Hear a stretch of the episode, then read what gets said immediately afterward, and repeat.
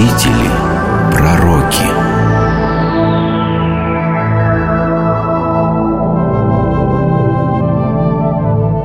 Николо Макиавелли Его фамилия во всей Европе стала олицетворением зла. Прозвище «Старина Ник», как часто именуют дьявола, происходит от его имени – Николо. К концу XVI века это имя было знакомо широкому кругу публики, и даже сам Шекспир использовал его в вензорских кумушках. Один из его героев говорит о себе так «Ну разве не политик я? Уже ли не коварен? Кто ж я, как не Макиавелли?» Фамилия Макиавелли образовалась из прозвища, которое переводится как «вредный гвоздь». Николо Ди Бернардо Макиавелли родился во Флоренции 3 мая 1465 года.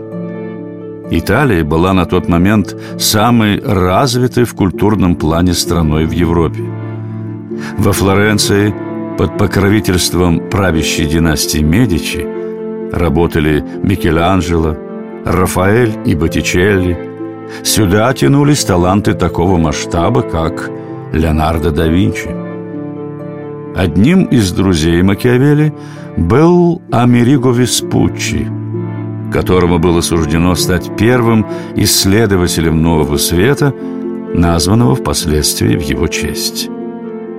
Однако гармония мус часто нарушалась звоном оружия.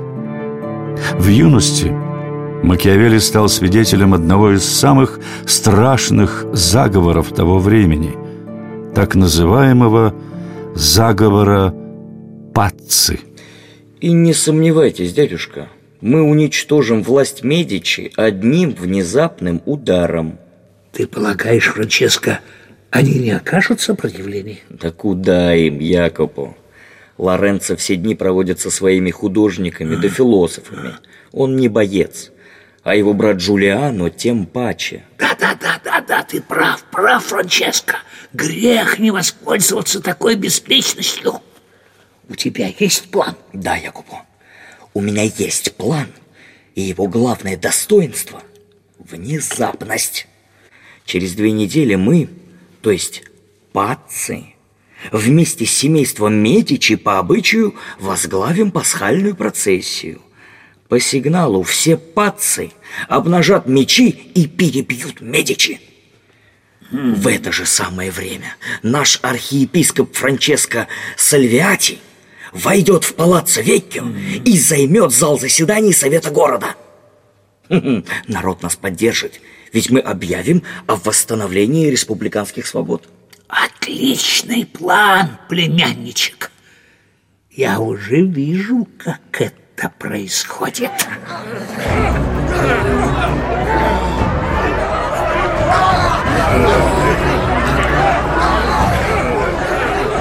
Джулиана убит. Заколот. Прямо перед алтарем. О, бедный брат мой. Ты ранен, Лоренцо? Беги. Беги, укройся в ризнице. Я их задержу.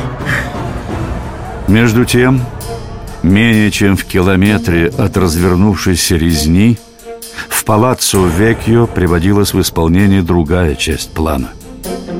Архиепископ, облаченный в святительские одежды и сопровождаемый сообщниками семьи Паци, направился в палату, где заседал совет.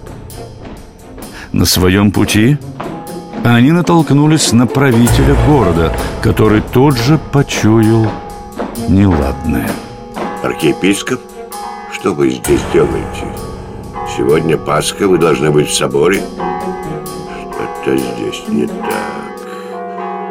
Охрана! Архиепископ был схвачен и допрошен. Так это заговор. Стража! Повесить мерзавцев! Священнослужитель был связан и выброшен из окна во всех своих епископских регалиях и с веревкой вокруг шеи. Мгновение спустя та же участь постигла главного сообщника семьи Патца. Улюлюкающая толпа внизу наблюдала за тем, как два связанных человека свисали из открытого окна, тщетно цепляясь друг за друга в последней надежде спасти себе жизнь. Из собора неподалеку доносился вой толпы, раздирающий на части оставшихся в живых заговорщиков.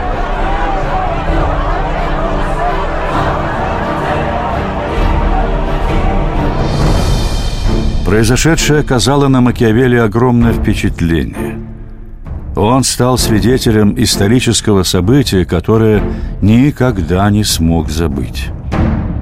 Тринадцатилетний Николо увидел, что победа в борьбе за власть оказалась на стороне тех, кто действовал быстрее и с наибольшей жестокостью, и сделал первый вывод. Поступи с другими так же, как они поступили бы с тобой, но сделай это первым и сделай это решительно. Этот урок стал началом его политического образования.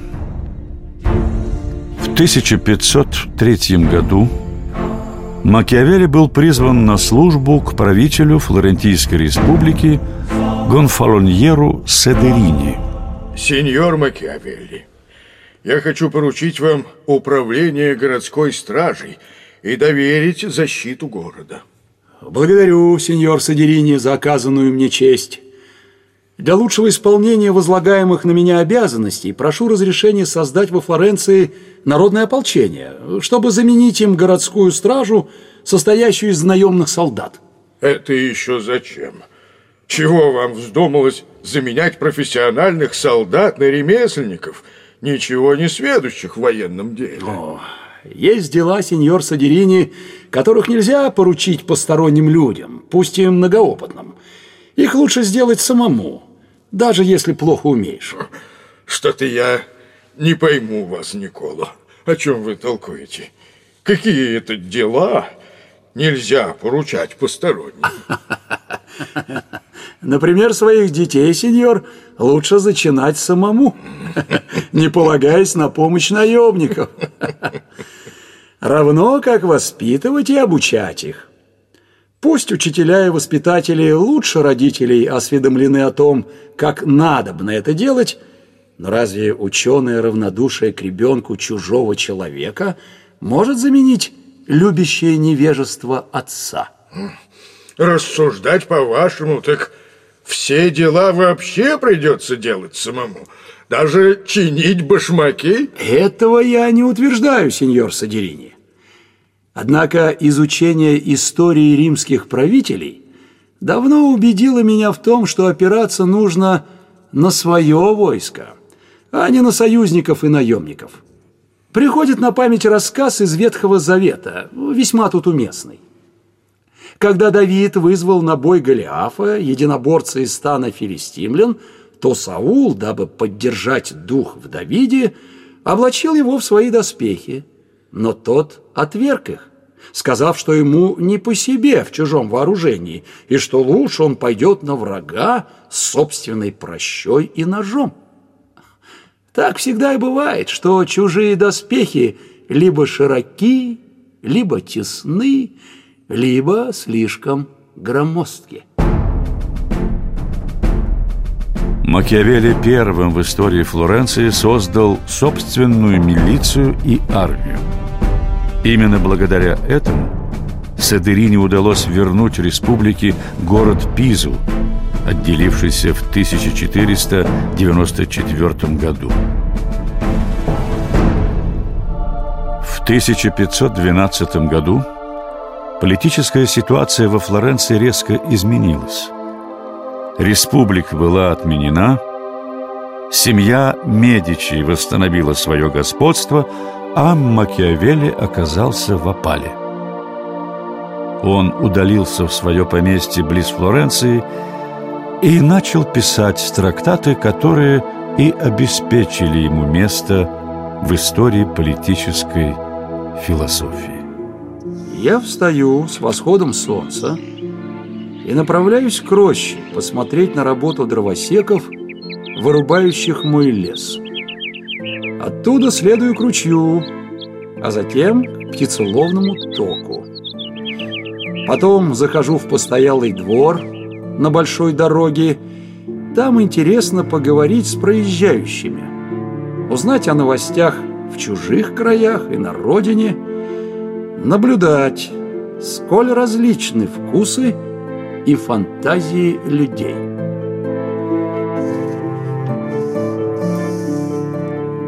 В уединении Макиавелли написал труд под названием «Государь», в котором изложил свои принципы достижения и сохранения власти.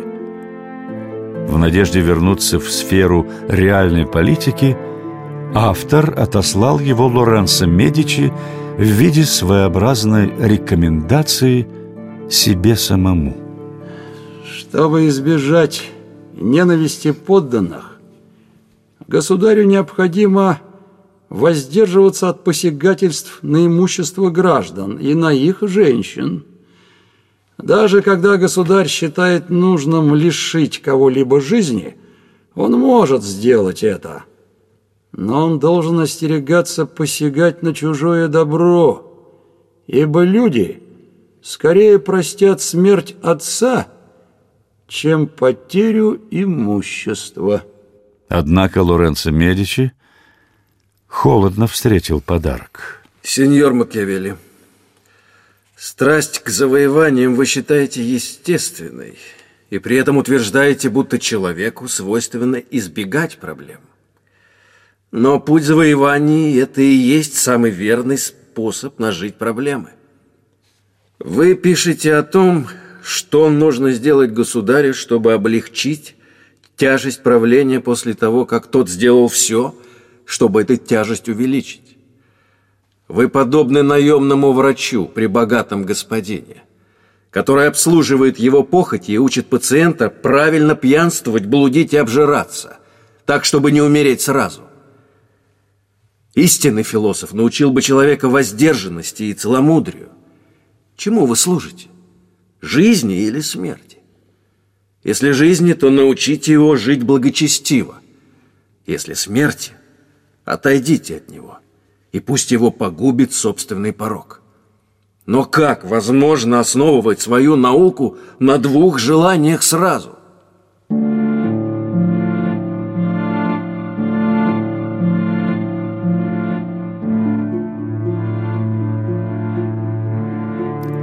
Ответа на этот вопрос Макиавелли не дал.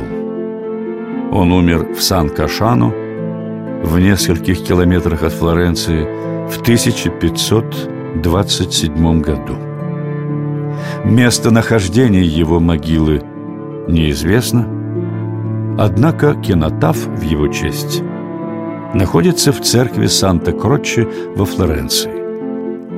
На памятнике выбита надпись «Никакая эпитафия не выразит всего величия этого имени».